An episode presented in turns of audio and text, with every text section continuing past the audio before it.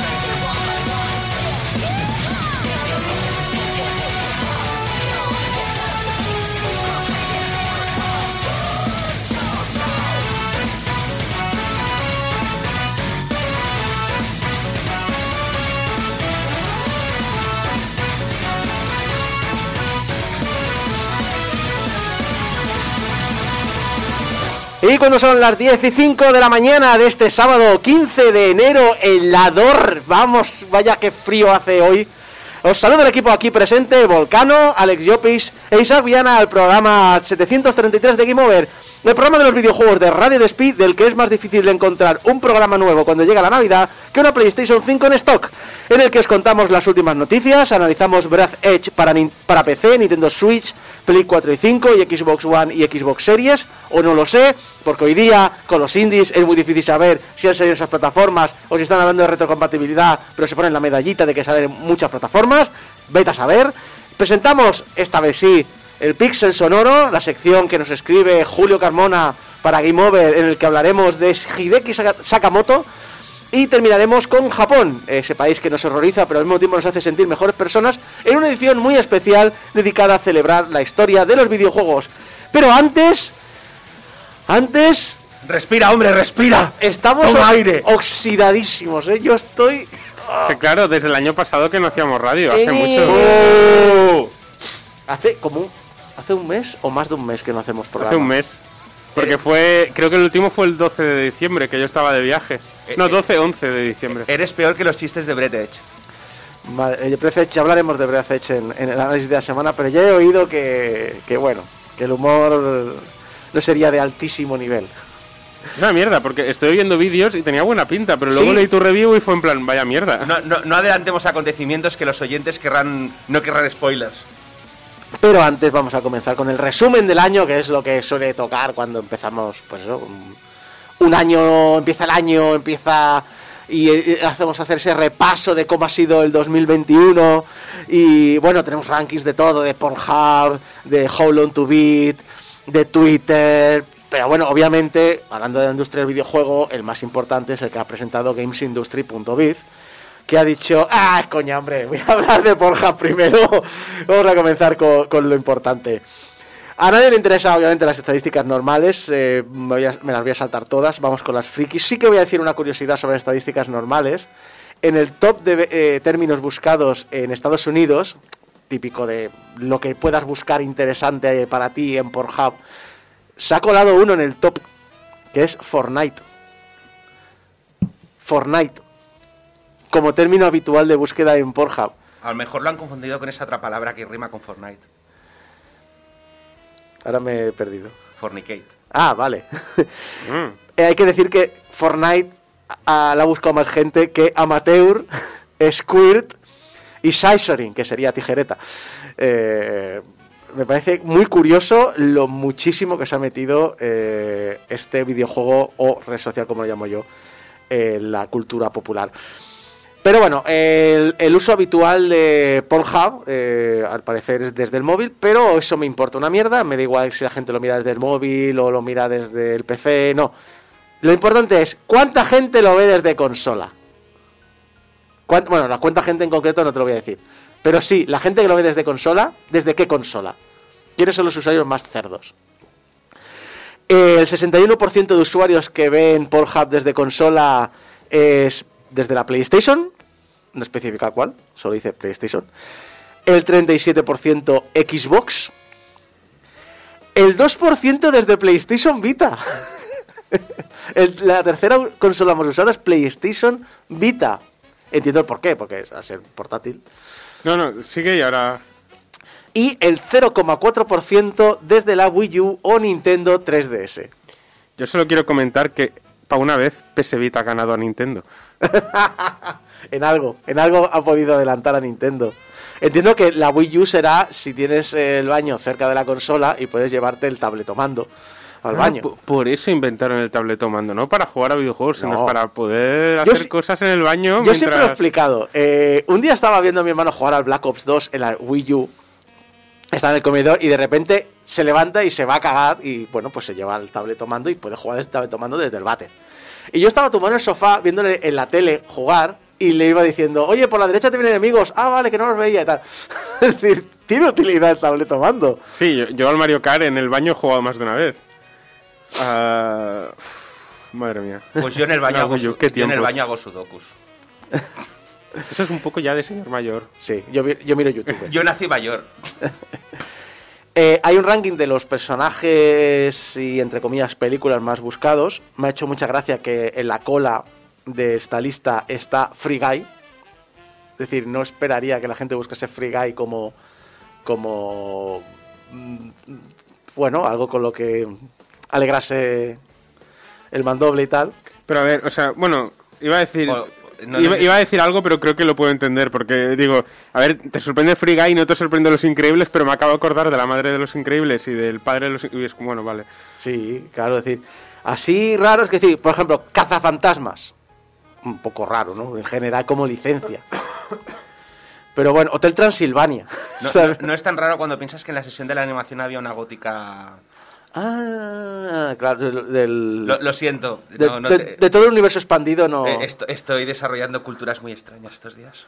Eh, no, no, mí- no, en serio, yo siempre he defendido que el, el- todo el tema subcultura me fascina. Es Bueno, es digamos increíble. que eh, ahora en Twitter, para, dejar, para no tener que seguir a, a- O sea, para, he descubierto que si sigo a artistas de obras mayores de 18 años que comisionan cosas, me salen menos cosas de Vox en el, en el muro. Con lo cual digo, entre, entre ver tetas y ver a nazis, pues prefiero ver tetas. Y claro, digamos que eh, eh, he descubierto muchas... Muchas de estas no se me, no se me hacen extrañas. Dejémoslo así. Pero, o sea, yo, personajes y películas, vale, pero series de- y dibujos de animación es como. Bueno, las, eh, el top sería Black Widow, sea, Viuda Negra, Star Wars, así en general, supongo que les molará el incesto, eh, Harry Potter, eh, Wonder Woman y Harley Quinn serían pues lo más tocho que hay. Y en dibujos animados, bueno, pues también hay un poquito de todo. Me, me hace gracia que todavía se busque Sailor Moon. SpongeBob y Padre de Familia también están en el ranking de los dibujos animados más buscados. Eh, pero bueno, el tope sería eh, Padre de Familia, eh, Dragon Ball Z, Scooby-Doo, Teen Titans y Los Simpsons. Simpsons sería lo más buscado, que no sé qué vaya ganas que tienes tú de buscar porno de Los Simpsons, pero bueno. Vamos con videojuegos, eso sí. Curiosamente, así títulos destacados que aparecen, desde cosas más o menos previsibles como Street Fighter, Mass Effect o Cyberpunk 2077, a cosas como Splatoon. A ver, a mí no me sorprende Splatoon. A mí lo que me sorprende es Minecraft. Es, es lo que estaba pensando ahora Porque- mismo. A ver, no, A ver, no, no no, vol- no vayamos hasta ahí. Es decir, vayamos subiendo poco a poco porque es que es eso. eh, Hay como varias cosas por en medio. A ver, Splatoon no es sorprendente porque hay, hay un montón de idols. Sí. Pero Minecraft, que es gente vestida con cajas de cartón o algo. No animaciones. Ah. Es que, es que eh, cuando lo vi dije, no puede ser. Y me puse. Y me y puse- busqué. Claro, hice investigación de campo. Y fue un. ¿Por qué? También tienes eh, Five, Nights, Five Nights at Freddy, Roblox. ¿Roblox? Roblox. Roblox como concepto, porque Roblox es lo que quieras crear, etcétera. Lo dicho, eh, los tops, Among Us, hay un, sus, hay un sus entre nosotros, eh, Brawl Stars, Pokémon, eh, Overwatch, Minecraft y el número uno, obviamente, como podréis sospechar por lo que he dicho al principio, Fortnite. Y top de personajes de videojuegos buscados, eh, pues eh, estoy mirando así por encima. Me casi te diría que me ofende mucho que esté Tiny Tina de Bo- Borderlands. ¡Es una puta niña! Es un poco enfermo buscar eso. Eh, hay, eh, bueno, Misty de Pokémon, pero me parece que era una entrenadora, no un Pokémon. Está Link, que sospecho que algunos sos- eh, confundirán con la princesa Zelda. No, es- no, hay animaciones de Link. Te recuerdo que existe gente a la que le gusta ver hombres haciendo cosas. Es lo que A ver, decir. no, no, no, Li- no. Link está de muy buen ver, a ver. o Sí, no, sea, no, eso sí, pero que... Yo a Link le buscaría. Eh, en No, yo- de a hecho, la a- pareja clásica en las animaciones es Link con el tío este del agua eh, que salía en una de las de GameCube. Ah, sí, pero que tenía buenos abdominales ese Sí, tío. a ver, que es un chiste. Sí, sí. Que la gente confunde Link con Zelda, sí, ya lo sé. Eh, ya está. Ya sé que existe más tipos. De hecho, es más, eh, en el ranking este generalista hay alguno, hay, hay un país en el que hay más usuarias que usuarios de Pornhub. Y hay muchísimas mujeres que miran Pornhub y luego, obviamente, hay todo tipo de orientación sexual. Soy consciente de ello. Dejadme hacer el chiste de Link y Zelda. Pero en el top eh, veríamos a Bowset, que nos habíamos olvidado ya del meme de Bowset, pero sigue existiendo. Tifa Lockhart de Final Fantasy. La princesa Peach de Super Mario. Jill Valentine de Resident Evil. Jill sigue siendo actual. Super Mario. eh, pero no, no supongo que no es la versión de Ron Jeremy que, que recordamos. Diva de Overwatch, que es un poco rozando el barrio ilegal, pero bueno. Y obviamente el número uno, bueno, obviamente, no tan sorprendentemente, lo más buscado es Lara Croft de Tomb Raider. Vamos a cambiar. Ah, a mí me gusta, concreta, o sea, me gustaría mencionar, a mí me gusta el de que sale Argonian.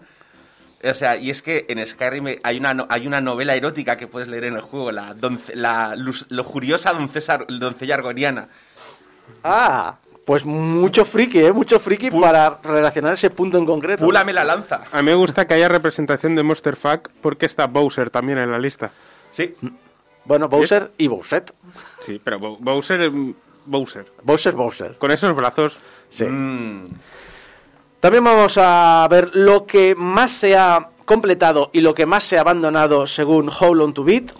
Eh, de menos a más sería de completado, juegos que se han completado. Little Nightmares 2, The Medium, Nier Replicant, la versión está remaster, eh, Psychonauts 2, 12 Minutes, Super Mario 3D World más Bowser Fury, eh, It Takes Two, Ratchet and Clank, Rift Apart, Metroid Dread y en primer lugar Resident Evil Village.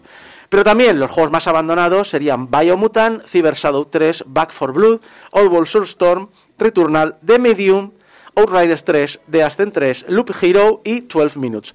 Hay que destacar que The Medium y 12 Minutes, como juegos muy populares, aparecen tanto como los más completados y como los más abandonados. Pero no entiendo el criterio. O sea, ¿no se supone que si algo es de los más completados no debería ser de los más abandonados? No tiene Es, por qué. es un. Es, eh, a ver, han tenido que hace- hacer un segundo los más abandonados y va por porcentajes, porque en el fondo es un poco concurso de popularidad. Es decir, los juegos más populares o más mediáticos son los que van a recibir más votos en cada categoría. Si las categorías no son excluyentes, como es en este caso, pues Pero- ha pasado eso.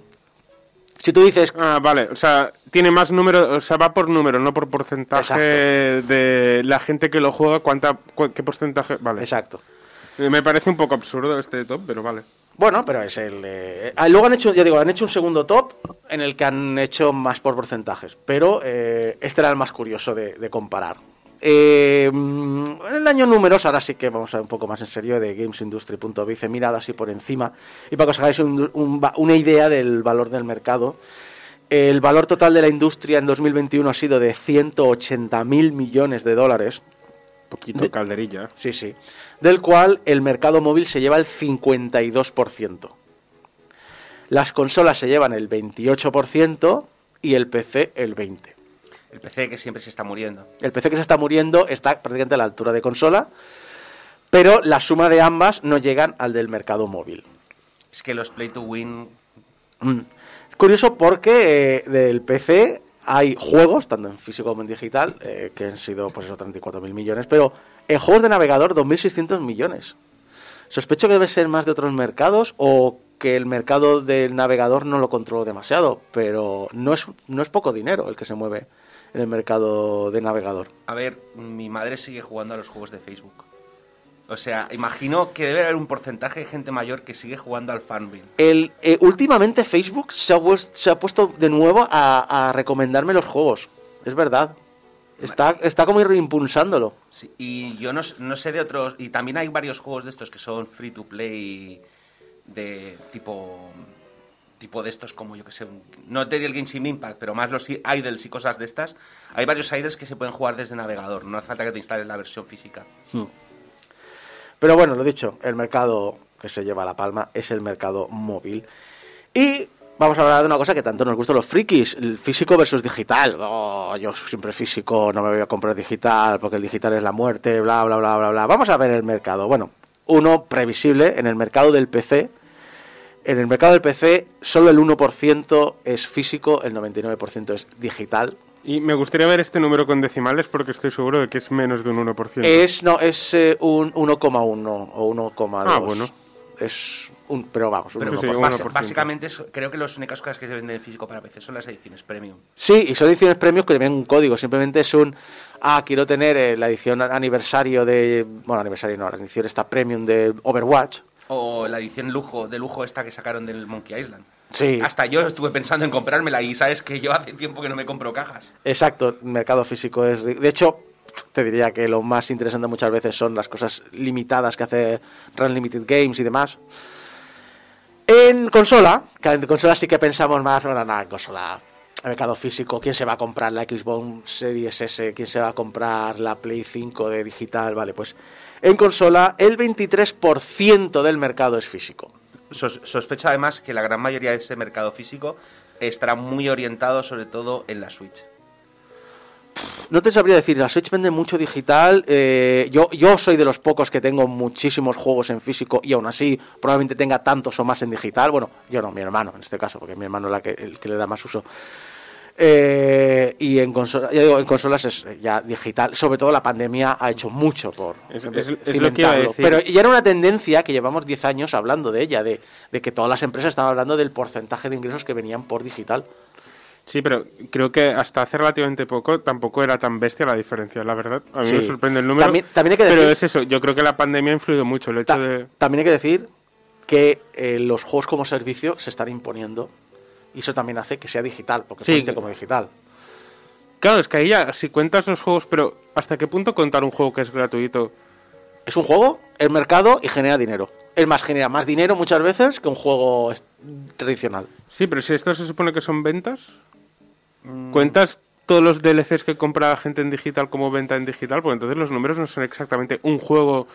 No, pero si eh, un usuario digital me genera 200 dólares en un Call of Duty Warzone versus un usuario físico me representa mm, 30 euros el, o 50 euros el Super Mario Odyssey, No, claro.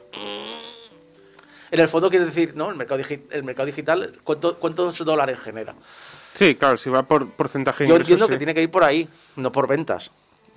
Porque en el fondo es lo que hemos dicho antes, 180 mil millones de dólares. Y de hecho, yo sigo mucho a uno, no recuerdo ahora cómo se llama, Samida Mag o algo así, en Twitter, que es un, un analista eh, del que se, concentra en el mercado asiático. Y es muy interesante porque de vez en cuando te va sacando resúmenes de los tochos que vende a los socios que tiene, obviamente. Y en- a finales de año ha empezado a hacer los análisis del mercado chino, los análisis del mercado, el otro mercado, el mercado indio y el mercado de Oriente Medio. Y son mercados que están explotando. Y se están moviendo miles de millones y se prevén que van a vender, que van a explotar muchísimo durante los próximos cinco años. O El, sea, pro- que el mucho problema es que en algunos casos es literal. Por Dios, ¿no? El asunto es eso, que el, eh, ya sabíamos que el mercado mutaba, ya sabíamos que el mercado iba a mutar eh, aquí en Occidente por el, streaming, pero también el mercado va a mutar por esos mercados que son tan grandes y tan influyentes que van a arrastrar al resto. Porque lo que hablábamos, ¿os acordáis con Rainbow Six Siege? Que cómo influía una decisión cultural del mercado chino en el resto del mundo, esto va a impactar en los próximos 10 años. Eh, una de las cosas que me. El otro día Ana hizo un pequeño análisis de lo que se había estrenado en enero en Steam. Y una de las cosas que me sorprendió ver es que más de la mitad de los juegos que se habían estrenado en enero no estaban disponibles en inglés. Estaban solamente disponibles en chino. O sea, y Steam es una plataforma que es cierto que tiene una presencia muy importante en China, pero, pero básicamente es eso, es en plan de... Vio, había una lista como 150 juegos, porque vio como, habían como tres páginas y tal, y a lo mejor unos 30 o 40 juegos era, estaban en inglés, y no todos, y luego el resto eran todo caracteres en chino. Es que en Occidente nos gusta mucho vernos, mirarnos el ombligo, pero es que al final estamos hablando de que un porcentaje muy elevado de la población es asiática. Es normal que en el momento en que hay eh, peta la industria de los videojuegos a nivel eh, de usuarios y tal, llega un momento en que la mayoría de juegos van a estar enfocados a la mayoría del mercado, que casualmente es asiática. Y eso lo hemos visto en el No cine. otro remedio. Y de hecho, en el cine, y de hecho yo creo que gran parte, o sea, en Occidente se juega mucho en móvil, pero yo creo que en Asia es, o sea, por algún motivo ahí tienen más asimilado lo de hacer cosas desde el móvil. Tanto porque tuviesen sistemas ya integrados como en Japón desde hace años que rivalizaban con smartphones, como porque sea una lo más económico que- a lo que puedas acceder. No, no, no, el- el- esto recuerdo que Volcano me lo explicaba hace 15 años, cuando no existían los smartphones, y me sorprendía, me decía, no, no, en muchos países asiáticos los trámites bancarios y demás los hacen por el móvil, porque no tienen dinero para comprarse un ordenador, pero sí, tiene, sí necesitan un móvil como todo el mundo para poder operar. Entonces, directamente habían hecho toda la, toda la conversión digital, en vez de pasar por el internet de casa y ordenador, la habían pasado al móvil directamente. Entonces es normal que tengan mucho más asumido el entrar por ahí. De que hecho, no de otra manera. de hecho, ha- hablábamos en diciembre, creo recordar que te lo comenté, que iban a- que habían que había habido bastante alboroto en la comunidad japonesa porque iban a cerrar la tienda de Docomo, Docomo, sí. un año antes de, de lo esperado, porque esperaban cerrarla cuando cerrasen el servicio. Y claro, de repente era, no, pues que eh, todos los juegos que estábamos, que tenemos allí, no los vamos a poder conservar. Sí. Y a los de juegos, eh, los dos juegos mejor valorados en Metacritic, con un 97% ambos, han sido Disco Elysium de Final Cut y The House of Fata Morgana Dreams of the Revenant Edition. El peor valorado, con un 22% de nota. Y Football 2022, que si no os suena, os diré que es el free to play del Pro Evolution Soccer de Konami. Ya sabéis, aquellos memes de cuando lo pides por AliExpress y cuando te llega de los jugadores de fútbol. Los juegos más cubiertos por la prensa, eh, Fortnite. Fortnite Para todo. para todo, sigue ganando. Fortnite ha, ha recibido más de 60.000 artículos a lo largo del año, seguido por Cyberpunk 2077 con alrededor de 44.000. Ese no creo que fuera todo para todo. Ese creo que fue principalmente para lo malo. Exacto. Eh, Resident Evil Village más de 31.000, al igual que Halo Infinite. Y Minecraft sigue siendo muy popular con más de 30.000 artículos. Hay que decir que Minecraft ha recibido más artículos que Battlefield 2042, con todas las quejas que tiene, que tiene más de 29.000. Compañías más cubiertas por la prensa. Nintendo ha recibido más de 363.000 artículos a lo largo del año pasado, seguido por Microsoft con 250.000, Sony alrededor de 180.000, Epic más de 68.000 y Ubisoft más de 66.000. La lista sigue, pero hay que mencionar que Activision Blizzard, aun con todo lo que ha pasado, apenas eh, está en el puesto 11 con apenas más de 15.000 artículos. Es decir, cualquier juego como PUBG o Genshin Impact se ha hablado más en la prensa que de Activision Blizzard. De hecho, de Epic lo importa. Yo creo que en Epic se ha disparado el número de artículos por el juicio que ha tenido con, con Apple, Sí. que ha generado bastante generado bastante alboroto en la prensa generalista. Hay que decir también que eso y Fortnite, que for- el- lo del agujero negro de Fortnite, no, no fue en el 2021, ¿no? De la temporada 2. Sí, no fue a finales de, no sé, no sigo Fortnite. De eso teníamos que preguntárselo a mi sobrino. Ya, es que hicimos broma en Game Over. Vimos un final de- en Game Over al respecto. Con toda la mierda que ha sido de Blizzard, creo que debería estar más arriba en el top. Pues Y eso no habla muy bien de la prensa. ya, ya. Al final es un... Y mira que a la prensa le gusta... Porque a veces hago eso que no se ha de hacer nunca, que es mirar los comentarios. Y, y bueno. Muy, muy rápidamente, que se nos acaba el tiempo. Los juegos más discutidos en Twitter, eh, en primer lugar Genshin Impact, que es el gacha de moda en todo, en todo allá donde va Rasa. Yo, yo no tengo ni idea de qué es, pero no paro de ver en Twitter gente hablando de este Es juego. que Es un juego de gachas, evítalo. en Twitch es de las cosas más jugadas y han sabido ser muy listos porque aparte de ser un juego extremadamente japonés, han sabido contratar streamers de éxito para doblar personajes. Por ejemplo, Lily Pichu dobla un personaje en ese juego. Lily Pichu es una de las streamers, bueno, un streamer conocido, no te voy a decir de las más conocidas, eso sería Pokimane, pero bueno. En segundo lugar tenemos Final Fantasy XIV, en tercer lugar Apex Legends, muy bien por Apex, que ha conseguido mantenerse ahí. Monster Heart Rise en cuarto lugar y Elden Ring, más esperado durante dos años, en quinto lugar. Y datos sueltos que han aparecido también, graciosos que me ha aparecido, que han aparecido. Estudios que ha adquirido Sony, 5, pero estudios que ha adquirido Embracer Group, 37. Y dices, ¿quién coño son Embracer Group? Pues son lo que antes conocíamos como THQ Nordic, pero no son THQ Nordic, porque sí usaban ese nombre por haberlo adquirido. Tienen a Gearbox, tienen a Koch Media, tienen a Coffee Stain, tienen a Dark Horse, tienen a Deep Silver, tienen a Saber, tienen como más de 100 estudios. Madre mía, qué monstruo. Son un monstruo mediático enorme de esos que no oyes hablar, pero que lo tienen todo. Días que ha alcanzado Sony en vender 10 millones de PlayStation 5, 248 es la PlayStation que ha alcanzado esta cifra más rápidamente. Y eso con falta de stock. Ah, deberíamos hablar de la falta de stock. Número de agencias gubernamentales que- de Estados Unidos que han investigado Activision Blizzard, 3. Número de CEOs en Riot, Ubisoft y Activision Blizzard que han dimitido por, permi- por permitir florecer problemas inmensos de cultura bajo su mando, 0. Cero patatero.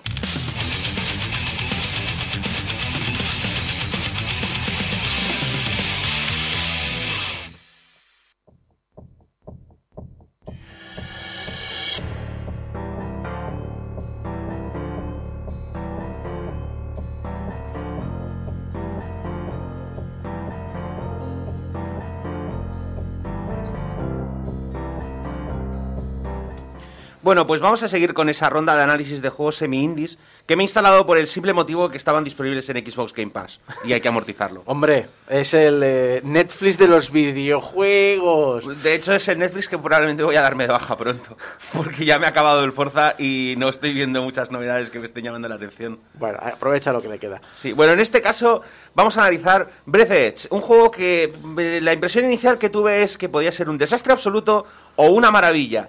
¿Me equivoqué? Pues vais a tener que escucharme para saberlo.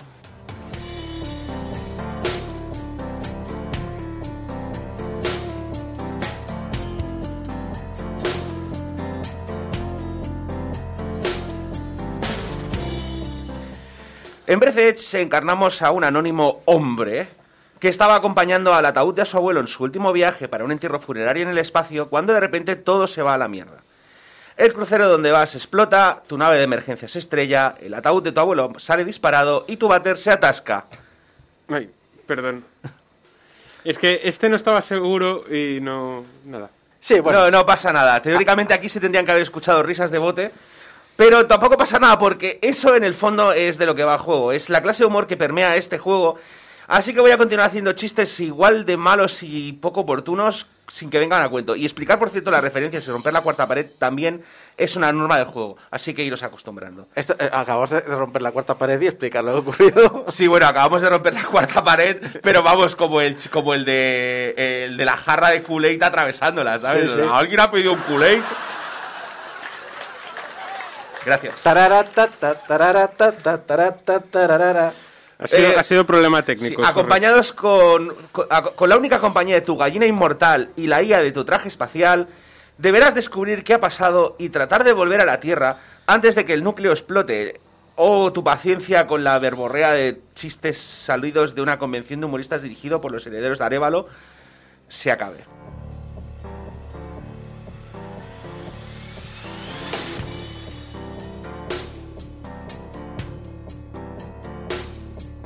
Pero ahora os estaréis preguntando, ¿hay algo en el juego más allá de los chistes? Pues sí. Oh, sí, sí que hay un juego. Hay un excelente germen de juego de supervivencia. Germen. Sí, germen. Germen.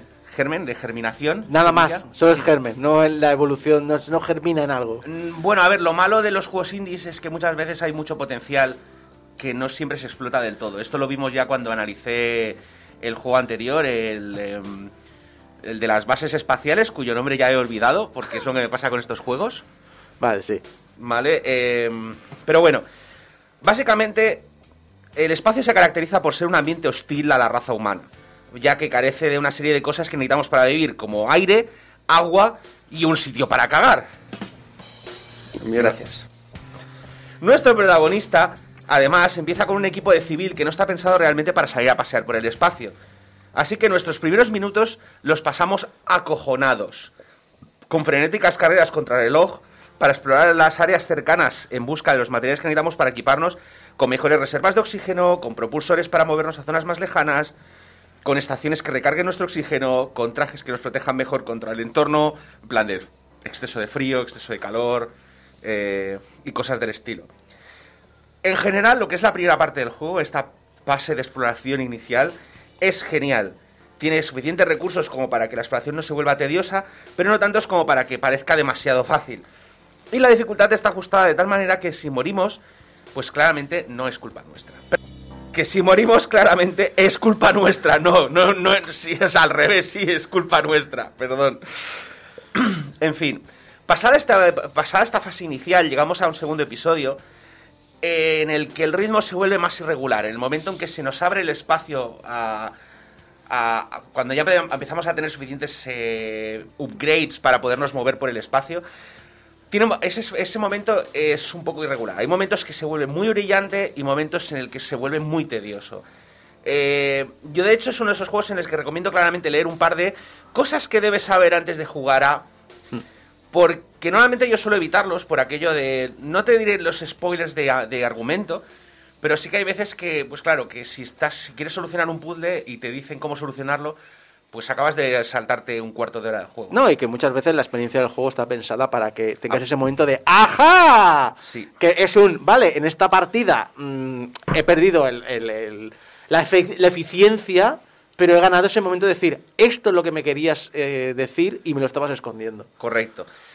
Por ejemplo, mi primer consejo sería no construir la base inmediatamente, sino orientarte un poco por el mapa y construirla en lo que sería el centro virtual, que estaría a medio camino del objetivo del segundo capítulo, que es donde empezamos, digamos, a explorar ya el mapa lo grande, y el, ter- y el tercer capítulo, que es, bueno, que ahora explicaremos.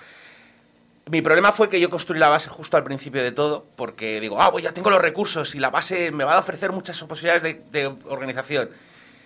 Y luego, cuando llevaba, pues casi, cuando estaba a punto de terminar el juego, eh, bueno, cuando estaba a punto de terminar esta fase, eh, tuve que mover todos mis recursos a una base que estaba en la otra punta del mapa. Y estuve 40 minutos moviendo recursos. Y la verdad es que se me hizo. Se me hizo un poco aburrido. Sí. Pero además, sobre todo, la cosa es que al ponerla en una, de las, en una esquina del mapa, el mapa no es literalmente un cuadrado. O sea, es, o sea, tú ves el mapa y es como, bueno, está lleno de asteroides, es el, pues, el espacio, la última frontera y esas cosas. Pero claro, al ponerlo en un, en un extremo del mapa, cada vez que tenía que ir a la otra punta del mapa, pues pasaba como 20 minutos. Si hubiera puesto mi base justo más o menos en el centro, pues en vez de 20 minutos para todo, habrían sido 10 minutos para todo. Y a lo mejor pues no me habría muerto de asco. Pero bueno, eh, no sé, es... eh, ya sabes, el gran, problema, el gran problema muchas veces con estos juegos es que llegas demasiadas horas y tampoco sabes si ponerte con la tarea valdrá la pena o no, un poco como con tu madre. ¡Bu! Sí. Pero es que ni siquiera merece un abucheo. Es, o sea, merece literalmente un abucheo. ¡Bu! De hecho, en el segundo episodio es cuando se empiezan a ver las costuras del juego, que quería claramente ser más de lo que es. Hay mecánicas muy interesantes, pero muy poco aprovechadas, junto con otras que claramente están mal pensadas o poco equilibradas. Algo que empieza a ser en mi análisis algo que se repite mucho, como tu madre. No, no, sí. ¡Bu! ¡Bu! ¡Bu! Para ya con los chistes de tu madre. Vivo con tu madre. En un, un castillo. Sin embargo, también tengo que decir, en el segundo episodio, que es el arco central del juego, es donde vemos el mejor gameplay.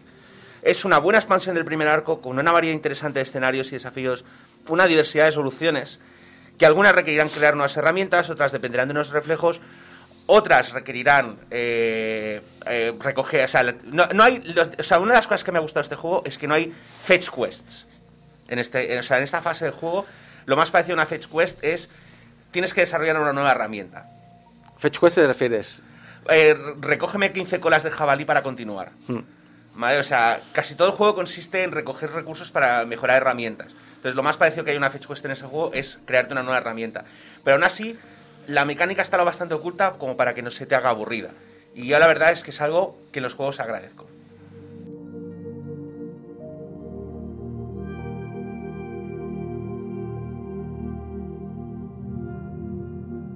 Y finalmente llegamos al arco final del juego, que no voy a, o sea, no voy a, o sea, no voy a soltar spoilers, pero es mucho más lineal. Eh, no voy a decir nada relevante a la historia porque no quiero aguaros la fiesta y la verdad, si queréis, si os ha llamado mínimamente la atención el juego, vale la pena que le echéis un tiento, pero te vas a hartar de recorrer pasillos. O sea, yo tengo que, o sea, y además es que lo jodido es, perdón por la expresión, ya sé que no se pueden decir tacos, no puedo decir PlayStation, pero, pero es que, o sea, hay un momento en la, eh, cuando estás empezando que cuando has tenido que recorrer ese pasillo como unas cuatro veces, el juego te salta una pantalla y te dice, ¿quieres activar el viaje rápido? Pulsa el botón derecho para continuar, para activarlo. Pulso el botón derecho, me sale una pantalla intersticial de carga y dice, ¡ay no! ¡Que no funciona! Que no lo, hemos- implementado. Y yo, me cago en tu... me voy a morir. o sea, básicamente es no, no, no puedes hacerme esto. ¿Vale? Yo entiendo, o sea, entiendo lo que estaban haciendo desde un punto de vista técnico. Lo más probable es que pusiesen esos pasillos para que no viésemos justamente pantallas intersticiales de carga. Es decir, estaban haciendo carga dinámica del- del escenario y se dieron cuenta que si no ponían una S enorme allí, pues el escenario no cargaba lo bastante rápido. Porque además, claro, es un juego espacial. Los escenarios son grandes. Pero no, no, o sea, perder 15 minutos volviendo a tu nave a crear el McGuffin necesario para avanzar los 3 minutos que te faltaban es no, no, es mal diseño de niveles, lo siento. ¿Vale? Eh, también se nota, o sea, yo también lo que veo aquí es que claramente eh, estos niveles iban a estar integrados en la segunda fase del juego.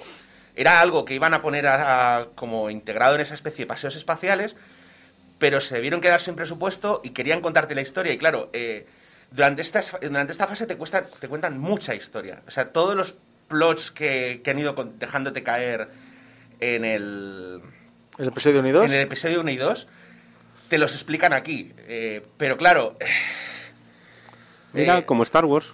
sí. Y a mí la impresión que me da es como que se quedaron sin tiempo para describirlo correctamente. Y se quedaron, no sé, se debieron quedar sin ideas como yo a la hora de escribir este arco.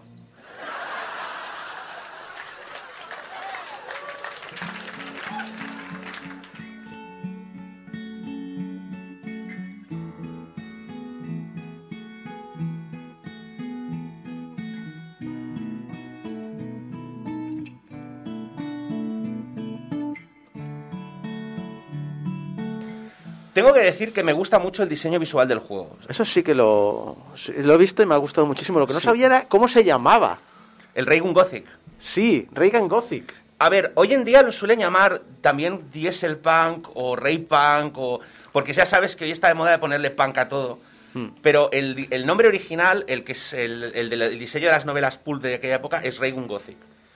Eh, la cosa es, bebe mucho de esta estética, eh, pero no copia los diseños de juegos inspirados también en esta misma estética, como Fallout o Outer Worlds. De hecho, una de las cosas que yo le achacaba un poco a, a Outer Worlds es que a veces me recordaba mucho a Fallout cuando era innecesario, porque realmente también tiene su propia estética, porque es como una cosa así como a medio camino entre el steampunk y... es más dieselpunk que no... Sí, pero además la gracia de, de Outer Worlds también es ese, ese colorido fucsia, ese colorido chillón que tiene el juego. Sí, Muy, muy personal, muy histriónico. Sí. Tiene, un, tiene un aspecto muy histriónico de Outer Worlds. sí. Digamos que a mí una de las cosas que me gusta de este juego es que tiene un estilo que recuerda mucho al Raygun Gothic, pero también tiene como sentido. O sea, me gusta, por ejemplo, que los esquemas de colores eh, encajen con lo que yo... O sea, por ejemplo, las naves civiles tienen un esquema de color blanco y naranja, que claramente las hace más visibles. Las naves militares tienen un esquema de color más oscuro, para que no las veas tan fácilmente en el espacio. Eh, las naves de ingeniería son de color azul. Eh, A mí me ha recordado también un poquito a Team Fortress 2. Mm. Y no sé, la cosa es como que para mí este tipo de cosas son como... Se nota que alguien ha estado pensando aquí en, en cómo so- o sea que las que los, los servicios los servicios espaciales tienen que tener como colores que los puedas identificar sabes o sea parece una tontería pero no sé a mí es me, da, o sea se nota que había alguien que se lo ha pensado bueno o, simplemente les gustaban los esquemas pero podrían haberlas hecho todas del mismo color o haber usado colores aleatorios no sé eh, a mí o sea, tengo que reconocer que me llamó mucho la atención y es un aspecto que me encantó eh, por otro lado, la música y los efectos sonidos son aceptables. O sea, la música me gustó mucho. He de admitir que toda la música es free. Free of use o something, algo así. O sea, básicamente en internet, en vari- los, entraron en internet, entraron en webs de música libre y la descargaron. Sí, Pero buscando para las secciones es lo que he encontrado. sí, yo es lo que vi también. Pero la verdad es que me o sea, no la encontré mala. Lo que pasa es que como es un juego en el que me di cuenta de que iba a pasar mucho rato eh, haciendo absolutamente nada, yo en estos juegos me suelo quitar la música y suelo ponerme YouTube.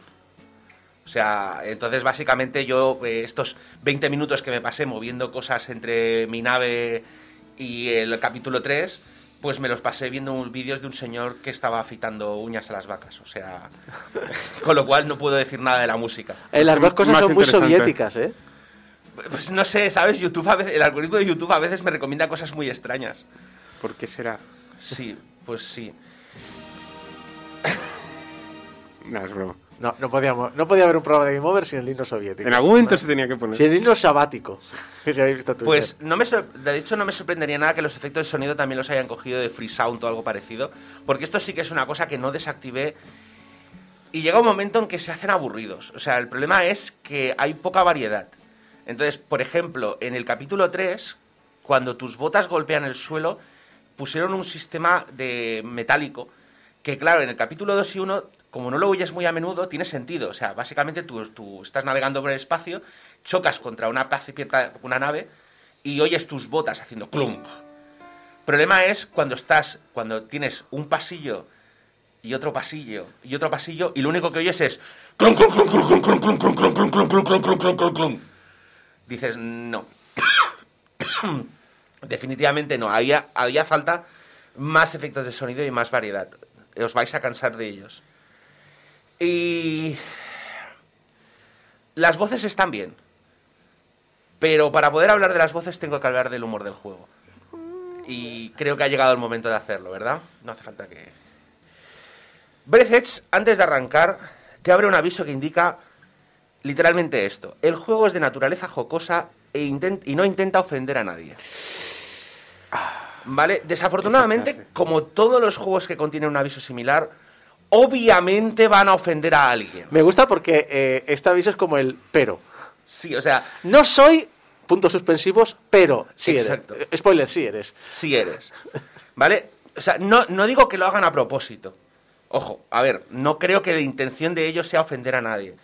Pero cuando llamas a, o sea, cuando te llenas tu juego de chistes de caca, culo, pedo, pis, teta, cuando la insistencia entera de tu juego parece estar basada en el humor rancio, pero, eh, rancio, entiendo que no te refieres a rancio en el sentido de. O a lo mejor sí que lo hacen, ¿no? Pero en el sentido de jajaja, quiero ofender o voluntariamente a alguien, sino en el sentido de.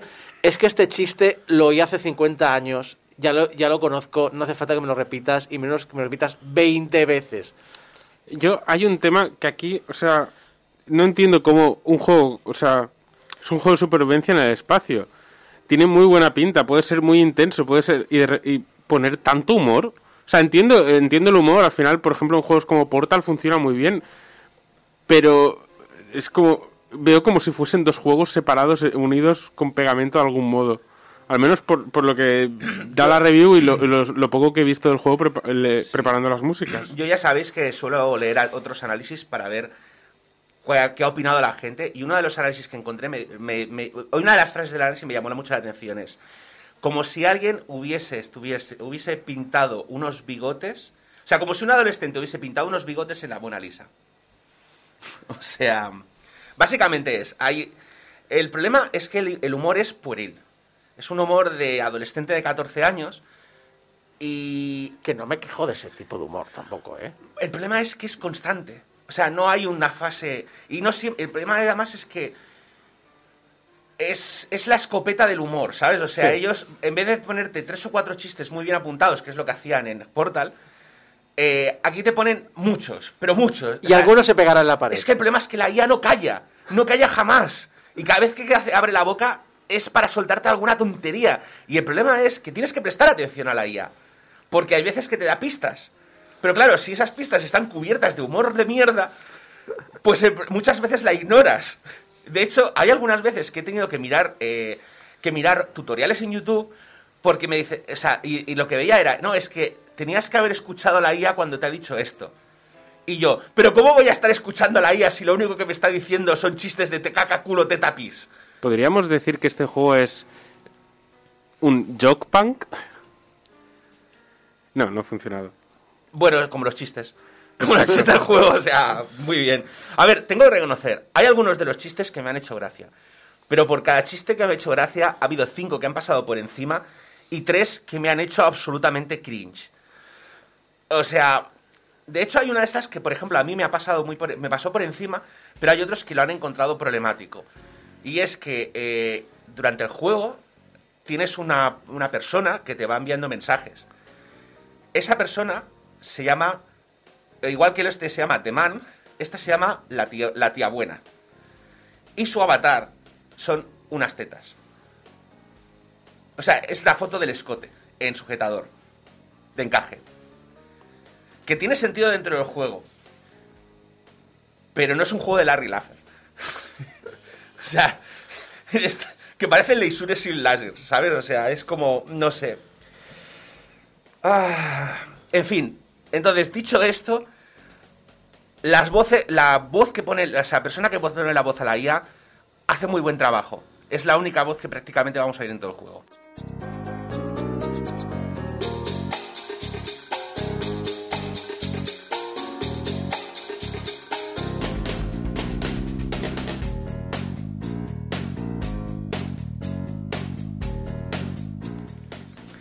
En fin, ¿sabéis lo peor de todo? Lo peor de todo es que Edge podría haber sido un juego muy bueno, especialmente teniendo en cuenta que está creado por un equipo de cinco personas en Rusia. Es decir, no es un juego en el que vamos a poner el listón muy alto. Es un juego en el que si hubieran dedicado sus recursos a mejorar, por ejemplo, el diseño de niveles, que ya de por sí es muy bueno, simplemente echarle un poco más de pulido, eh, en vez de meter más chistes, o haber, haber acabado de pulir las mecánicas, en vez de meter más chistes, pues a lo mejor estaríamos ante un juego que yo habría querido jugar y rejugar y volver a rejugar. En vez de eso, pues le vamos a dar al juego una nota un poco diferente. Mm, Del montón. Todavía no hemos hablado de Zelda 64.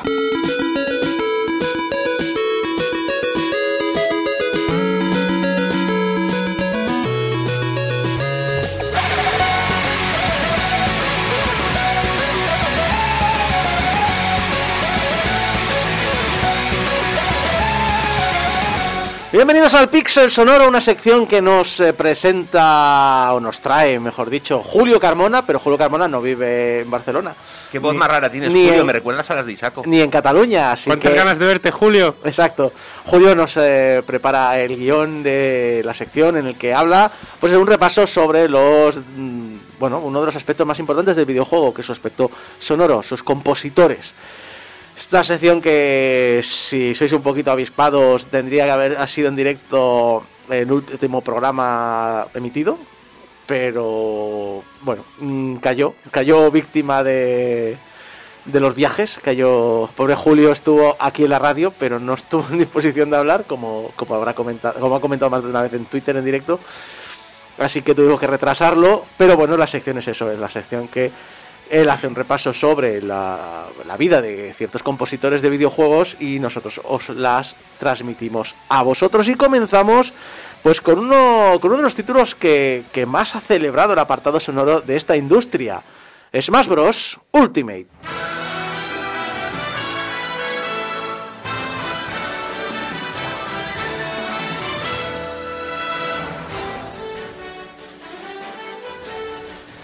Smash Bros. es un fenómeno mundial, Smash Bros. Ultimate en concreto es un fenómeno mundial y eso es indiscutible, con más de 20 millones de copias vendidas, un plantel de 82 personajes Y esto es sin contar los skins para mí que hacen como los de Bowsy o el... Perdón, los skins que hay en, los personajes como Bowsy o el héroe de Dragon Quest, repartido entre los 40 franquicias. Y eh, más eh, la relevancia que tiene el título que va más allá del propio juego en sí.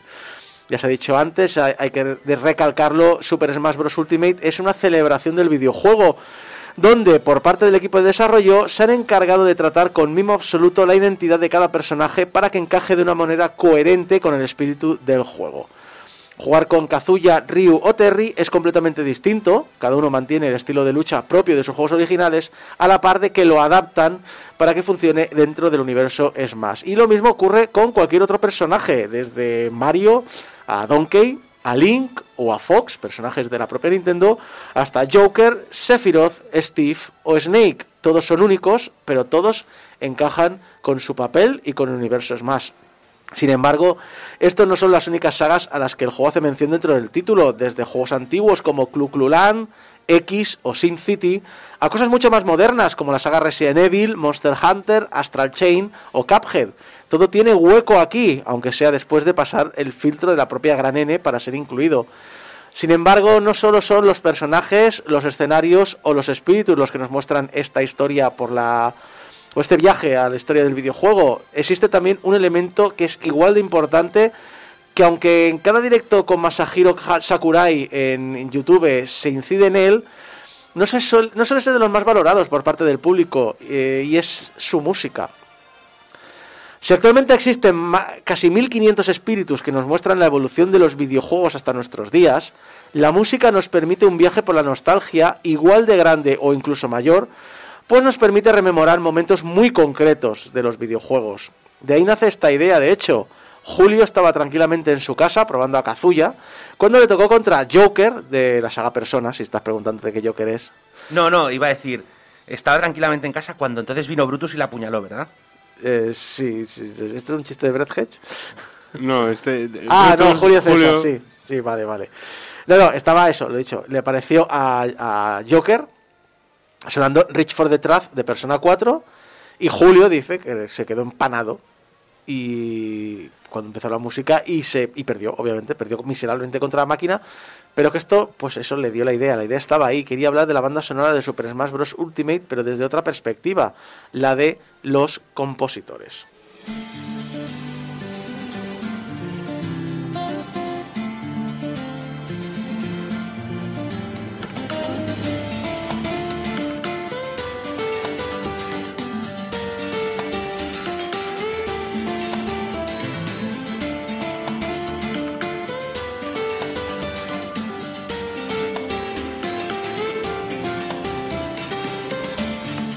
Porque no se trata tan solo de las más de mil piezas de las que hace gala el título, sino de los compositores involucrados dentro del mismo, ya sea de forma directa o indirecta. Recordemos por un momento que en este juego se mezcla música de Final Fantasy VII, compuesta por Nobuo Uematsu, a piezas pertenecientes a diversos juegos de SNK, y no solo el tema de Fatal Fury, que es el título que, encarga, que encarna Terry Bogard, pasando por Zelda, Banjo o Splatoon por lo que la diferencia de estilos, géneros y usos del conjunto es una muestra del potencial del medio y de cómo Smash la utiliza para lograr esa eh, o generar esa sensación que va más allá de la diversión, de nostalgia y de emoción al escuchar una pieza que nos transporta a cierto tiempo cuando estamos jugando.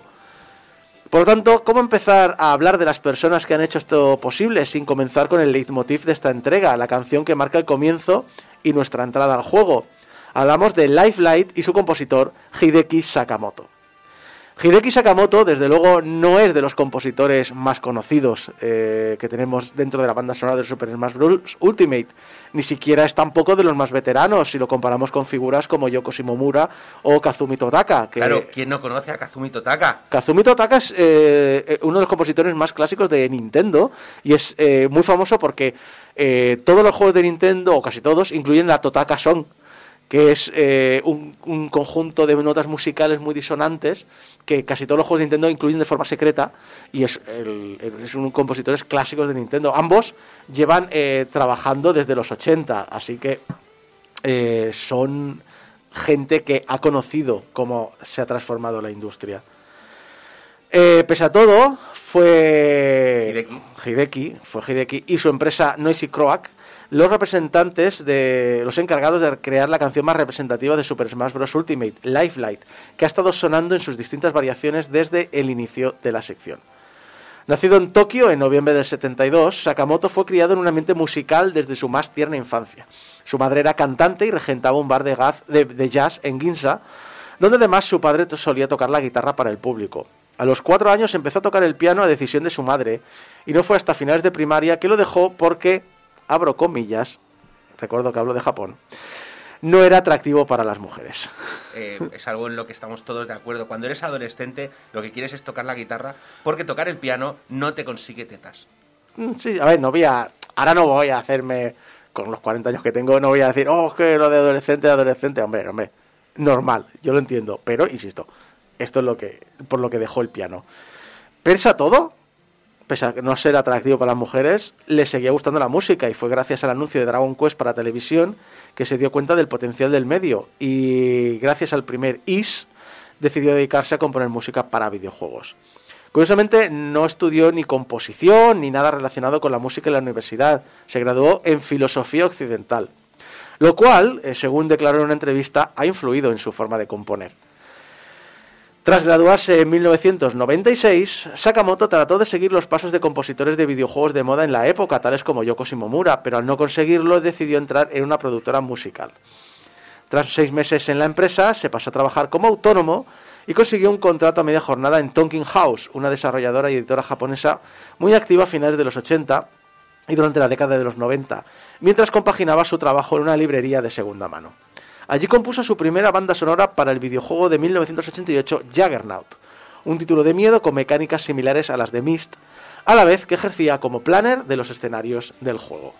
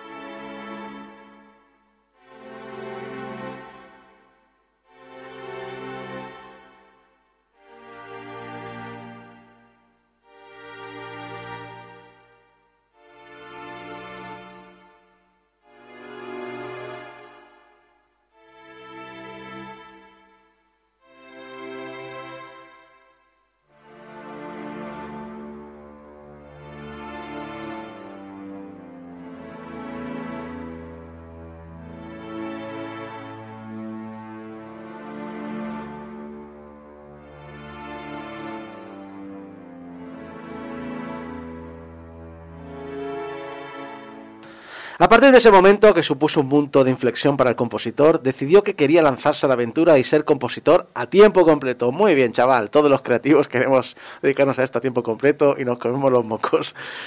Por lo que a los pocos años, en 2002, fundó Noisy Croak como una empresa unipersonal. Esto marca su inicio, eh, el inicio de su carrera más conocida. Firmando su primera banda sonora al frente de Noisy Croak, encontramos Shinobido, Way of the Ninja, juego de 2005. Bomberman, bueno, la saga, pero en este caso en concreto el de 2006, o el mismísimo Yakuza 2 de Sega allá en 2006. Sin embargo, no fue hasta Echochrome, eh, que hicieron eh, Game Rossi y Japan Studio en 2008, cuando pondría su nombre como único responsable de una banda sonora, por cuya secuela de 2010 además recibiría un récord Guinness al componer la canción más larga jamás compuesta para un videojuego. Una hora, 15 minutos y 7 segundos. Parte de ellos suenan así.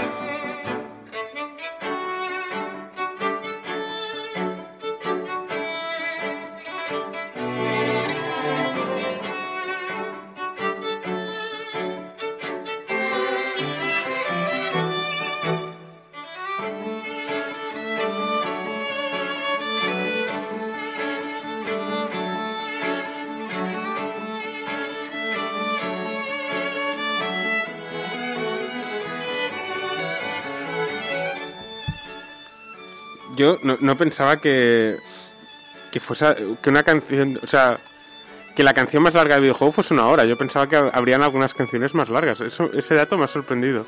En realidad, la gran mayoría de canciones de videojuegos están pensadas para ser eh, cortas, o sea, infinitas, pero de una manera en que no sean aburridas. Es decir, normalmente son loops cortos que no se hacen que no sean aburridos. Pero supongo que él lo que hizo fue hacer una pieza de, una pieza de una hora y media para que no. Mola mucho. O sea, pedazo crack. Tras este hito en la carrera de Sakamoto, ha continuado componiendo hasta nuestros días. Su participación la podemos encontrar en juegos menos conocidos en Occidentes, como Time Travelers de Level 5 en 2012, eh, Kakurio no Mon de Aperitif, Apirtits, eh, de 2015, o Fortune Tellers Academy de Square Enix en 2016 pero también en auténticos hits como el ya mencionado Super Smash Bros. Ultimate, en Tokiden de Age of Demons de Omega Force 2013 o el futuro Final Fantasy XVI de Square Enix. Dejando esto atrás, vamos ya al tema del que hablábamos al principio de la sección.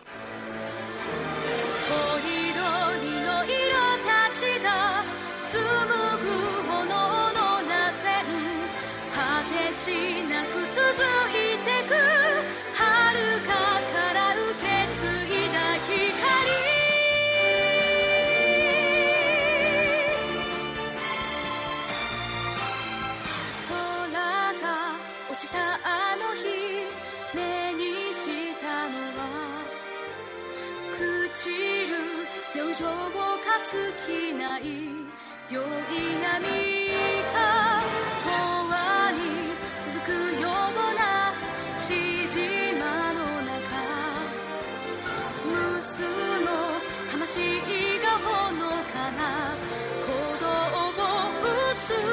Julio nos dice por el chat que nada va a venir Nintendo a chapar el directo a este paso. Pues no te extrañe, porque ca- yo sé que Geco sube el vídeo a YouTube porque me llegan como 7 reclamaciones de Content ID. Este- hoy van a ser 25. Y todas de- firmadas por... No pasa nada. Totally worth it.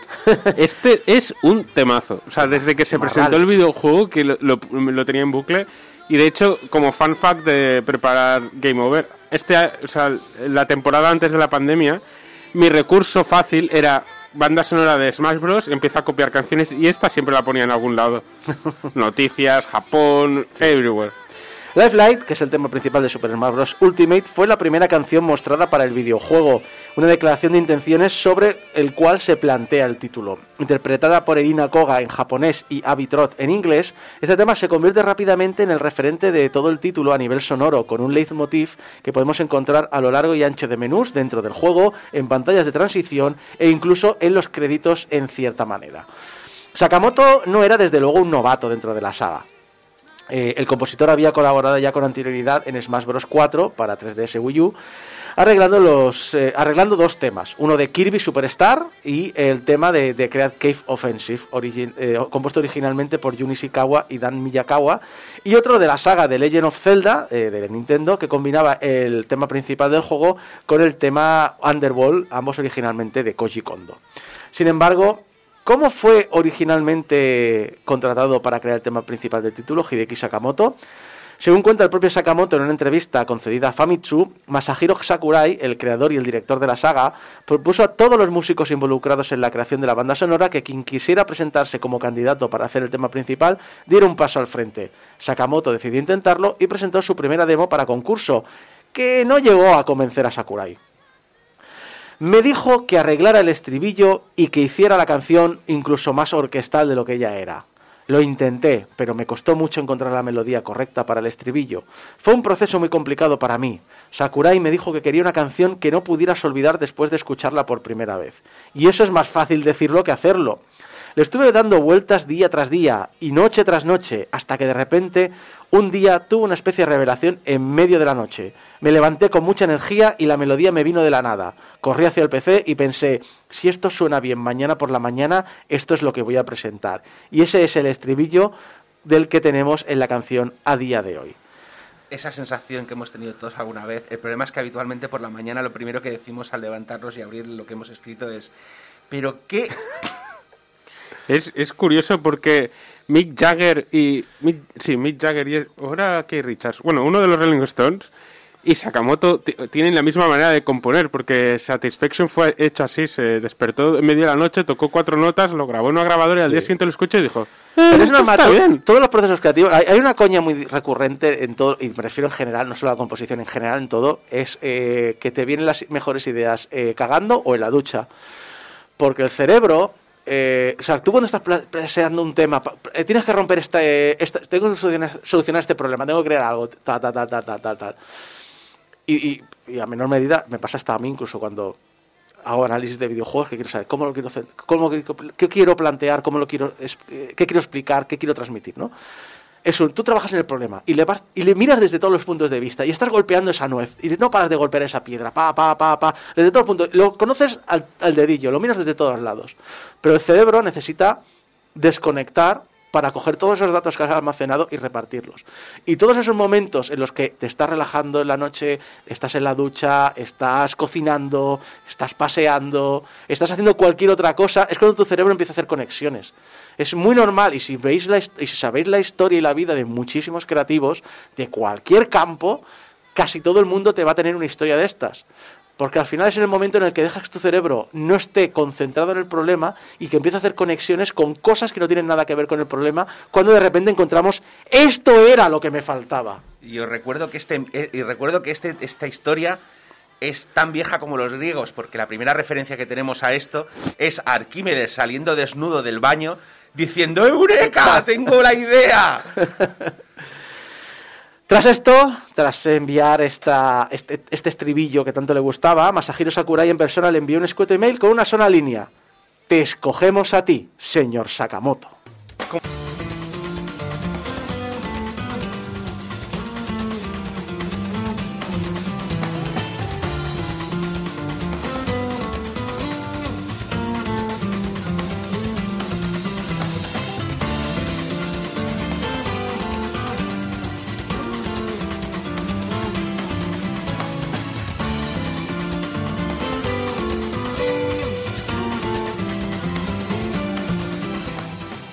Tras ser elegido, Sakamoto se puso rápidamente manos a la obra contactando a Irina Koga, la que co- conoció siendo juez en un concurso de Seiyus, para que fuera la voz de la canción. Lo más curioso de todo es que la letra no es de Sakamoto, sino del mismo Masahiro Sakurai. Cuando comenzamos a planificarlo, el escribir la letra, nuestra intención era la de contratar a, una a un letrista profesional para que la compusiera. Entonces se me ocurrió, ¿y si hacemos que el señor Sakurai la escriba mejor? Así que le enviamos un mensaje preguntándole si querría hacerlo y respondió, "Mm, eh, no estoy muy seguro. La siguiente vez que hablé con Sakurai sobre el tema, me dijo, ¡eh! La letra ya está lista. Y dije, coño, qué rapidez. Eh, eso dijo, me ha escrito, eso dijo tu madre. Volcano me está modificando aquí en directo. Eso dijo tu madre. Eso dijo tu madre. Coño, vaya rapidez. Total, que Sakurai es un crack en más aspectos de lo que sabíamos que es.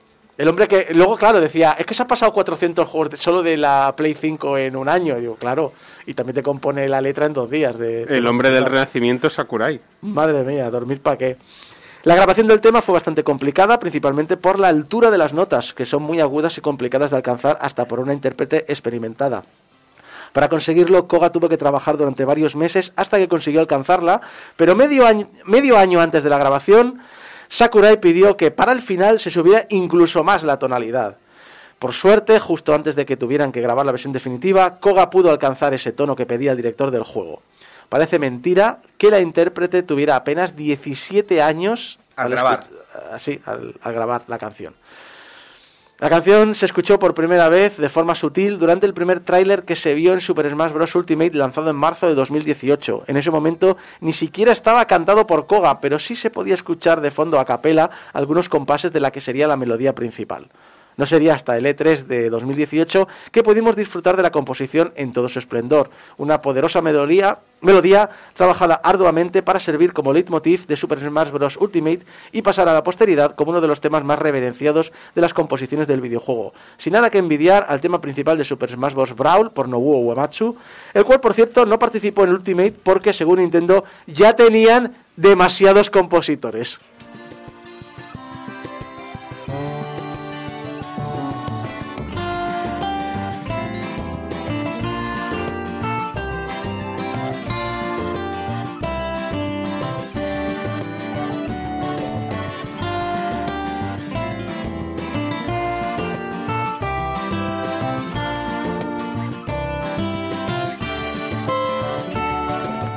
Aún así, este no sería el único trabajo realizado por Sakamoto dentro de la banda sonora. Ambas versiones de Life Light, la- tanto la inglesa como la japonesa, así como la versión a piano, son suyas. A esto tenemos que sumarles el tema de Galim Darkon como composición original y, por supuesto, los arreglos exclusivos. En este videojuego, Sakamoto puso sus manos para arreglar temas tan variados como el Fire Emblem Theme de Heroic Origins, una reinterpretación del tema principal de la saga de estrategia por turnos de Intelligent Systems, compuesta por Yuya Tsuki eh, perdón.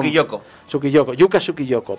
Arregló el tema de- principal de Pikmin, eh, de Hajime Wakai, y se encargó de las nuevas versiones de Snake Man Stage, de Mega Man 3, compuesto por Yasuaki y Harumi Fujita. Eh, Versus Klungo, de Banjo Tooie, y de, de Grand Kirchhoff, y una combinación de los temas Star, Starker y Wicked Child de la saga Castlevania.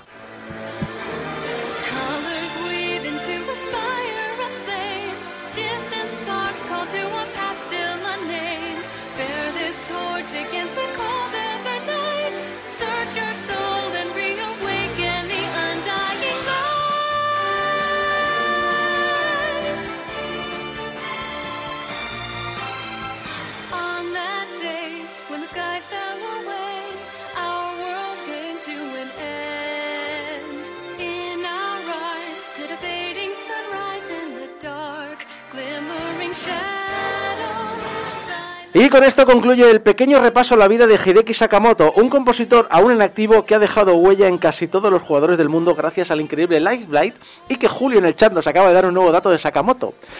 Sakurai tambi- también practica, perdón, Sakurai, este es Sakamoto, de eh, Sakurai, estábamos hablando, vamos a hablar de Sakurai, el creador de, de Smash Bros. El que, Sakurai, el que se ha jugado todos los juegos de Sí, de- PS5, sí. escribió la letra de Lifeline. sí, también practica hípica y es un buen jinete como dato random. puto, puto vamos. Hombre del Renacimiento. Sakurai, de Sakurai, de aquí a 20 años, hablaremos mucho de él. Este, este es el típico tío que ahora no se le hace poco caso, entre comillas, poco, porque es más o menos lo que es. De aquí a 20 años, este puto loco, estaremos hablando de él. Será el Kojima del futuro. Estaremos hablando muchas locuras de este hombre. Yo ahí lo dejo.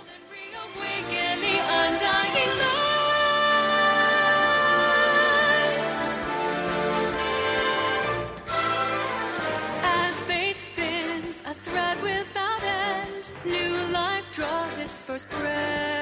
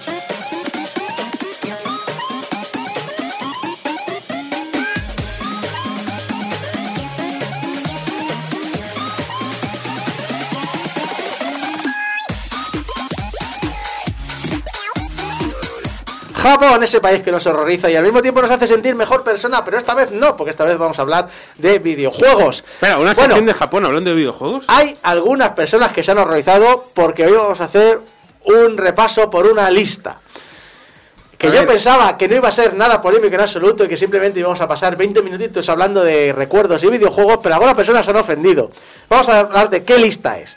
Es en especial los 100 mejores juegos de toda la historia según los jugadores japoneses. Es una eh, lista que ha confeccionado en un especial multihoras eh, la televisión Asahi y la ha realizado con- preguntando a más de 50.000 encuestados. El programa se llamaba Video Game General Election y lo dicho, duró varias horas.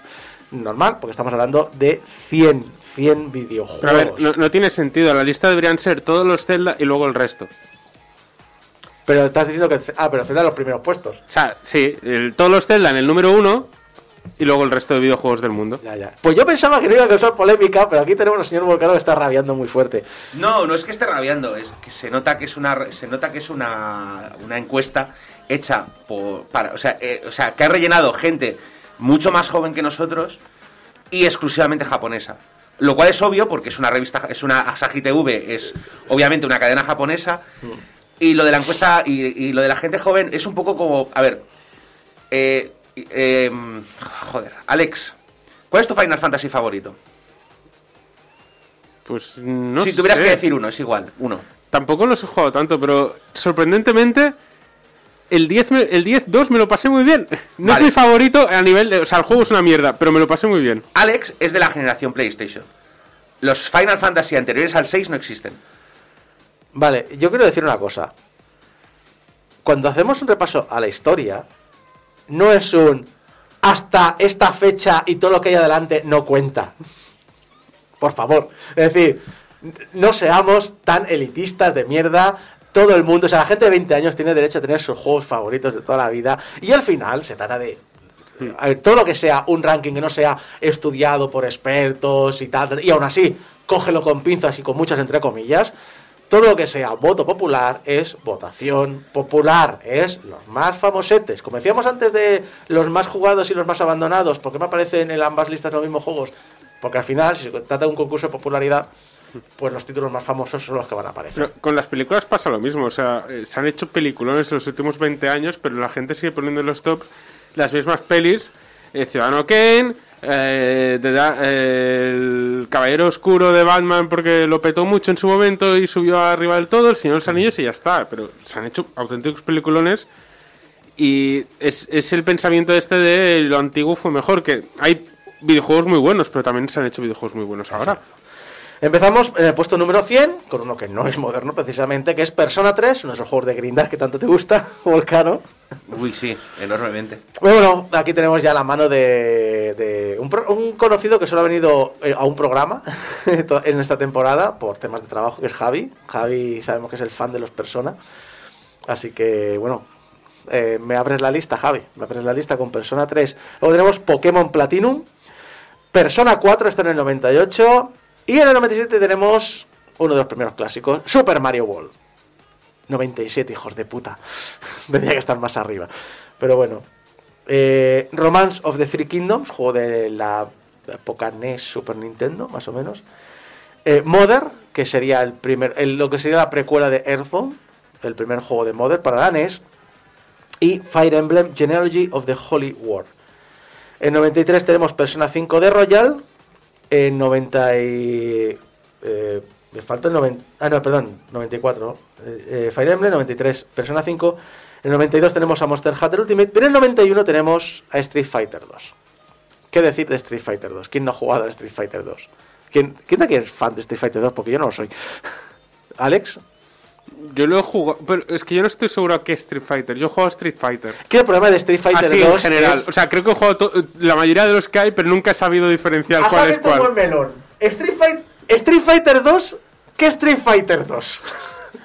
¿Ves? Es que, es que no lo sé. O sea, Estamos hablando el original de Recreativa que luego se portó a Super Nintendo. Estamos hablando de el Championship Edition que hicieron para Mega Drive. Estamos hablando del Turbo que salió para Super Nintendo. Estamos hablando del 2 eh, eh, bueno, aqu- aquel que salía Kami, bueno, los cuatro personajes. Eh, estamos, este, ¿cuál de los Street Fighter 2 estamos hablando? yo tenía. O sea, en su momento yo tenía la DS emulada con el, con el de esto. Y recuerdo tener varios Street Fighters y jugarlos a la mayoría. Pero no recuerdo cuál era de todos.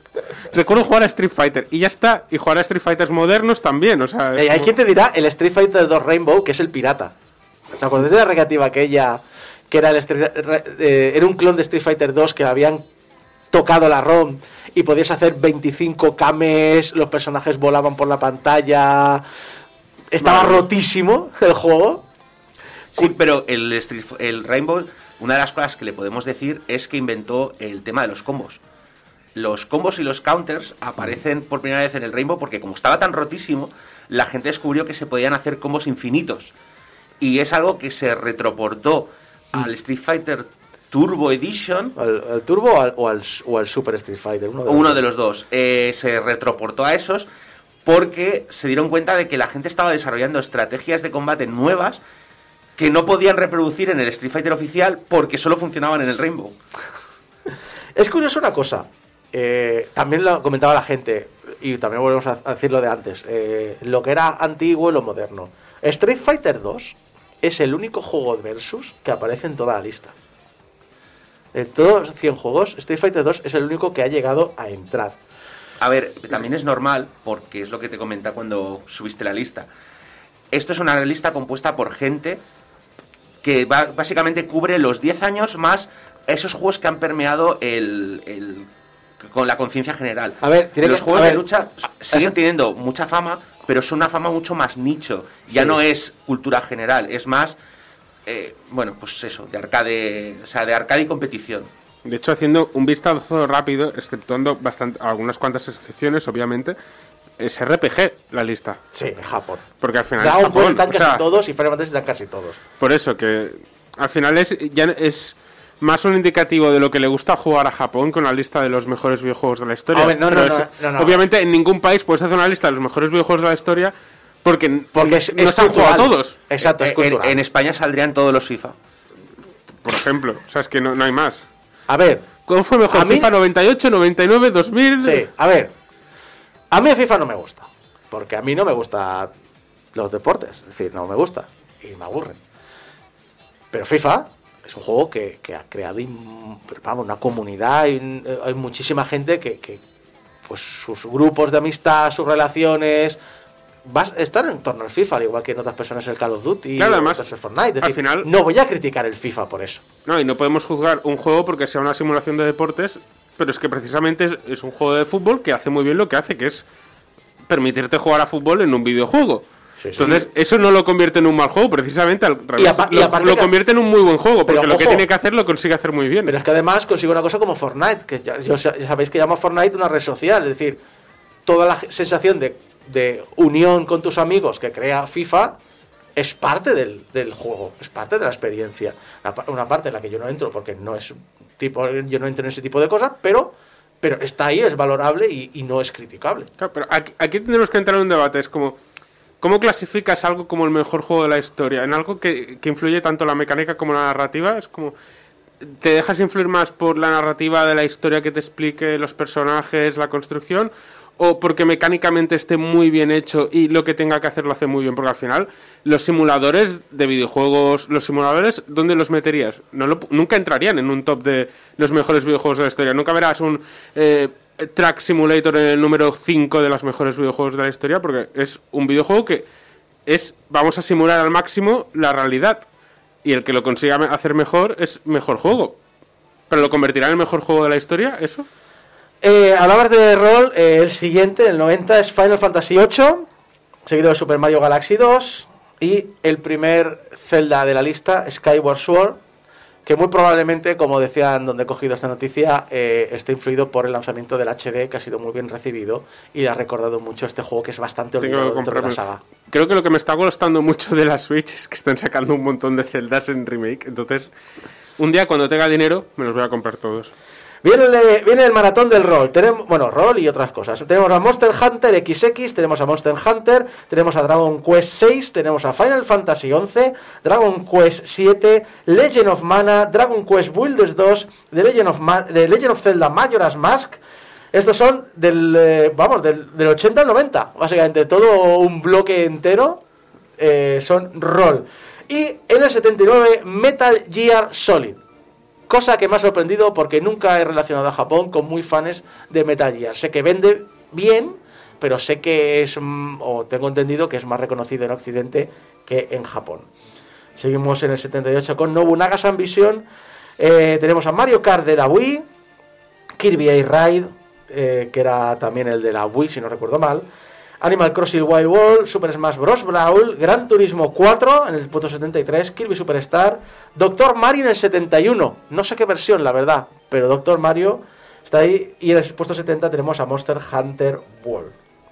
Eh, cuando he dicho antes lo de los roll, eh, hay que decir una cosa: 9 de los 11 Dragon Quest están en la lista, ¿eh? O sea, yo ya lo adelanto. una cosa que me sorprende es que en Mario Kart, el que esté más arriba, aparte de... Más, más abajo, ¿eh? Ahora O sea, mismo estamos en la parte de abajo del... No, no, pero me refiero que luego he estado mirando los otros Mario Kart que hay aquí Mm. y me sorprende porque el que yo considero que es de los mejores, que tiene las mejores dinámicas y tal, exceptuando lo he hecho a lo mejor con el tema de la gravedad, es el de la GameCube. El de la GameCube Pues GameCube me pareció muy- uno de los mejores que Mario Kart. Yo, es con el que mejor me lo he pasado. Pues yo tengo la sensación que fue uno de los peores recibidos. Ah, pues me parece maravilloso. O sea, la dinámica este de los dos personajes Sí. y tal, a mí me pareció brutal. No sé, me, me sorprende. Pensaba, o sea, claro, nunca he hablado de Mario Kart, de este juego con mucha gente y tampoco he leído mucho el tema, pero pensaba que estaría mejor Tienes, tienes valorado. que, tienes que pensar que las mecánicas originales tienden a, a gustar mucho a un grupo reducido de gente, pero como son originales y diferentes, en el público general, o sea, ¿sabes lo de las pelis de culto?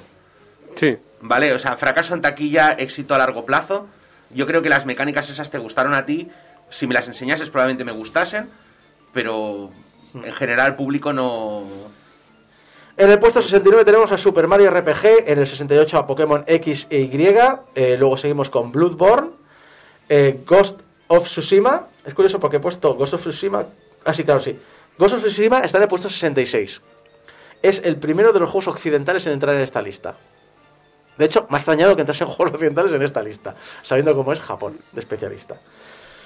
En el 65 está Suicoden, magnífico juego de Konami para Play. Eh, me encanta que todavía tengan ese recuerdo tan positivo. En el 64 Pokémon Heart Gold y Soul Silver. eh, en el 63 Final Fantasy 3 y es el 3 de la NES, no es el 3 americano, que es el 6. 62, esto sí que me ha calentado el corazoncito, Sebius. El clásico matamarcianos de los 80. Y en el 61 el Super Smash Bros. original. En el 60 está Pokémon Black 2 y White 2. En el 59 está Dead by Daylight. Empieza- juego empiezan, los, empiezan los juegos que ya son de, Vamos. cul- sí, no, de- y de cultura general. Si te fijas, los juegos americanos, que bueno, eh, perdón, los juegos occidentales que van a salir, eh, salvo el Ghost of Tsushima, casi todos serán juegos eh, de jugar online, de y que han tenido básicamente una recepción general por el público. O sea, pero general quiere decir general masiva. Mm. El 58 está Animal Crossing. El 57 Donkey Kong Country, que también podemos considerarlo juego occidental, porque técnicamente lo es, pero no. Pero no. Super Mario Galaxy está en el 56, Yokai Watch 2 en el 55, Dragon Quest 8, Tales of Abyss, eh, The Legend of Zelda, eh, Final Fantasy 4 y en el 50 tenemos Pokémon Rubí y Pokémon Zafiro. En el 49, Kingdom Hearts. Ah, Podemos considerarlo occidental. Porque es Disney. no, porque es, eh, porque es Square liando la parda. En el 48, Nier Automata. En el 47, Final Fantasy XIV. Luego tenemos Dragon Quest 2, Kirby's Return to Dreamland, Dragon Quest 10, Xenoblade Chronicles. Y en el 42, Persona 5. ¡Ojo! Persona 5 sale dos veces en esta lista. ¿Y dónde es la segunda? El Persona 5 Royal, que no sé si está un poco más arriba. El 41 tenemos a Momotaro Densetsu Showa, Heisei, Reiwa Mo Teiban. No me preguntes qué es. o sea, sé que es un juego que he visto muchas veces, pero ahora mismo no lo recuerdo. A ver, si es Momotaro Densetsu es literalmente la historia de Momotaro, así que imagino que será... Pero un- tiene muchos. Imagino que será un plataformas basado en la historia de Momotaro. Es posible, pero tiene muchos. Eh, lo he visto muchas veces este nombre mencionar. En el 40 está Xenogears. En el 39 Dark Souls 3. Maldito Dark Souls, que está en todos lados. El 38, el, el- puzzles, eh, Puyo Puyo. En el 37 tenemos a Final Fantasy 9, en el 36 a Pokémon Oro y Pokémon Plata, luego tenemos Xenoblade Chronicles 2, Final Fantasy 5 y en el 33 tenemos a mi queridísimo Final Fantasy 6. Voy a recordar a nuestros oyentes que estamos leyendo la lista eh, General Election Video Games de, eh, ¿cómo se llama? TV Asashi. Sí. Encuestaron a 50.000 personas preguntándoles cuáles eran sus juegos favoritos y elaboraron un top 100 con esos resultados. Pues el, el- bueno, está en el primer tercio, Final Fantasy 6, no está mal, ¿eh? no, no me voy a quejar. En el 32 tenemos Resident Evil, en el 31 Tactics Ogre, en el 30 tenemos Apex Legends, que me resulta curioso que en Japón haya entrado con cierta fuerza, pero eh, ahí está. No, de nuevo estamos hablando de juegos online que tienen, una, tienen un seguimiento masivo. Por eso, pero me ha, me ha extrañado, eh, siendo Japón. Y en el 29 tenemos Okami. Y en Okami al igual que en el 28 Earthbound, Okami es un juego que no vendió mucho. Pero hablabas antes del culto, ¿no? Es uno de esos juegos que ha sido muy querido y es muy querido y se habla mucho y se recuerda mucho y bla, bla, bla, bla, bla, bla, bla. Entonces, es uno de esos títulos que de vez en cuando aparecen en estas listas sin haber sido grandes éxitos de venta. Earthbound, por ejemplo, vendió muy bien en Japón, pero no lo hizo en América. En América, a pesar de vender unas 180.000 copias más o menos, se consideró un fracaso por el- la cantidad de dinero que se habían gastado en marketing. Bueno, y no solo marketing, es casi todos estos juegos que tienen mucho texto son muy difíciles de portar. Y más en aquella época en la que portar un juego mm, tenías limitaciones de espacio por el tema de los cartuchos, con lo cual, Sí.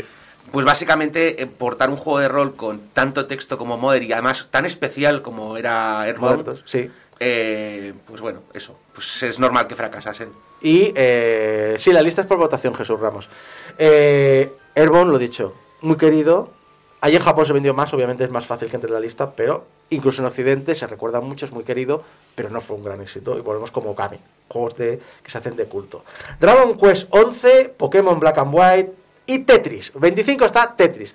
Finalmente- ¿Qué versión de Tetris? No tengo ni puta idea. Supongo que la de Game Boy. Pero- No, te- Tetris en general, la gente, Tetris en general. la gente no, no hoy en día no distingue. Sí. Pero esto ha sido como Street Fighter 2. ¿Qué versión de Tetris hablamos? No, pero es curioso porque esta, esta TV Asahi hace esto varios años. Y yo recuerdo haber visto una de hace cinco años. Y una de las cosas que me enfadó muchísimo fue que Tetris no aparecía en los 100 juegos más votados. Y es, es como, si me estás haciendo una lista de los 100 juegos más populares y Tetris no aparece en ellos, o sea, de la historia, quiero decir, en general, y Tetris no aparece, no has investigado lo suficiente. Ya, pero no es investigación, lo que ha dicho antes, es un voto popular. Ya, claro, pero si te fijas en este voto popular, Tetris, que es un juego viejo de, del carajo, aparece en el puesto 25. Imagino que ha vuelto otra vez a la palestra porque han salido varias versiones nuevas de Tetris. Pero es un juego que siempre ha estado allí, quiero decir, es como... Hablamos de populares, obviamente entramos ya en el 25, en el, el top 25. Sí, estos nos tendrían que sonar a todos. Exacto. En el 24 tenemos a Pokémon rojo, verde y azul. Luego tenemos a Fire Emblem Three, eh, Three, Hou- Three Houses. ¿Hay algún Pokémon que no aparezca en la lista? Porque has hecho la cuenta de los Final Fantasy y los Dragon Quest, pero creo que Pokémon también están todos. Están prácticamente. Animal Crossing New Leaf está en el 22. Splatoon está en el 21. Minecraft está en el 20. Ya te digo yo que si, si, hiciesen esta encuesta, esta encuesta en Occidente, Minecraft ahora mismo estaría todavía en el 1. Min- Es que Minecraft es uno de los grandes títulos de la historia del videojuego y en muchos aspectos. Eh, Yo opino que es, si no el que más, el top 3 de los juegos más importantes y relevantes de toda la historia de nuestra industria. Suicoden 2 estaría en el 19 y Metal Gear Solid 3 Snake Eater en el 18. Ese me ha extrañado su presencia. Ocarina of Time de The Legend of Zelda está en el 17. Tenemos Kingdom Hearts 2 en el 16 y Dragon Quest 4 en el 15. Pokémon eh, Espada y Pokémon Escudo están en el 14 y Undertale está en el 13. Es el juego no japonés mejor valorado de esta lista. Es el que más arriba está. Es un todo. Si, si tenemos toda esta idealización del mundo independiente, la tenemos eh, recogida en Undertale. Y el hecho de que se convierta incluso en Japón en el número 13, de los Under- más de queridos. todas maneras, Undertale en Japón tuvo muchísimo éxito. De hecho, eh, en- hay, mu- hay un fandom japonés de Undertale y los juegos que han salido después enorme. Y es una cosa que me sorprendió, pero al mismo tiempo tampoco. Quiero decir, es... Yo, cel- yo celebro de esta lista el ver que Japón se, se abre cada vez más, aunque sean los más populares y todo eso, pero más se abre más, cada vez más, a lo que es el desarrollo internacional. Eso lo celebro. Pues sí. En el 12 está el Mario Kart más arriba de todos, es el Super Mario Kart, Bien. el original Nada de Super objetar. Nintendo. a pesar de lo que dices tú, Super Mario Kart 8 no lo hemos visto en la lista y es uno de los mejores de todos.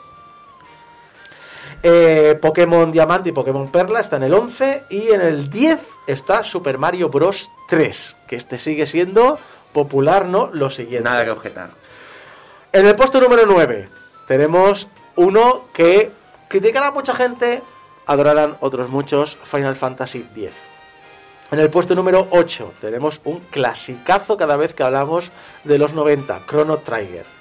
En el número 7 tenemos un juego del que hemos hablado hoy, Super Smash Bros. Ultimate, una celebración de la historia del videojuego. Nada que objetar. En el número 6 tenemos a Dragon Quest 3. En el número 5 tenemos uno de esos juegos que todos los eh, viejos y mi, mi, mi, mi, hacen mi, mi, mi, mi, mi, que es Splatoon 2. En el número 4 tenemos Animal Crossing New Horizons, que si no recuerdo más es el- mal es el último. También reconocemos que ha explotado muy bien con el tema de la pandemia. Tenemos el número 3, un clásico, Final Fantasy VII. El remake habrá ayudado también. También habrá ayudado a recordarlo. En el nuevo puesto número 2 tenemos a Dragon Quest V, el Dragon Quest más querido por todos los jugadores. Y eh, el juego más valorado de la historia de los videojuegos para los japoneses en el puesto número 1 es The Legend of Zelda Breath of the Wild. ¿Cuál me ha extrañado verlo tan alto? Sin objetar, ¿lo merece? ¿O, es- o merece estar muy alto? También te digo que yo Hasta lo habría puesto más en- alto, En ¿eh? el número 1. El Ocarina eh, nos gusta mucho en Occidente, pero no, vende muy- no vendió muy bien fuera. Un par de notas muy rápidas antes de ir al final del programa, que se nos está acabando el tiempo. El primero, Tibi Asahi no ha indicado el método en el que ha encontrado estos participantes. No tenemos ningún indicativo. Es obvio que es un rango de edades muy amplio, desde jóvenes hasta muy adultos, porque cubre desde los tiempos de la NES hasta los tiempos actuales. Es decir, es obvio que ha sido un rango, un espectro muy amplio, pero no tenemos ningún dato más. Y otro detalle muy raro de esta lista es que no han aparecido ni juegos ni de Mega Drive ni de Neo Geo. Si os fijáis, no ha habido ninguno. Al igual que hablamos antes de los juegos de lucha, que solo hay uno. Curioso. Mega Drive no fue tan popular aquí en, En Japón no, pero, pero es raro, es raro no encontrar absolutamente ni una sola mención. Es que ni una sola mención a Sonic, por ejemplo. Así que bueno, esta es la lista de los 100 mejores juegos de la historia según 50.000 encuestados japoneses.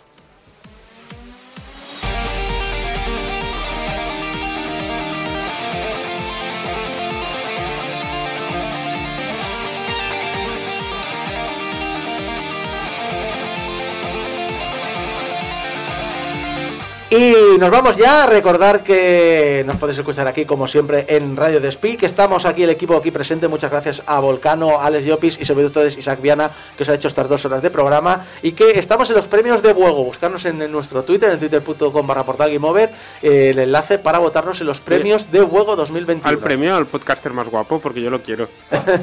Seguramente lo haya. Un par de notas, un par de comentarios de la comunidad. Baltokien ha dicho, escuchando el programa 42, juegos de Mega Drive a 200 pesetas y una Mega Drive por 1000. ¿Quién tuviera una máquina del tiempo? Del programa 45 de Game Over me quedo con frases como, una Super Nintendo la consigues por 1000 pelas, mi lado rata se revuelve, y vamos con las noticias que el mundo está muy mal. Pues veniros al 2021.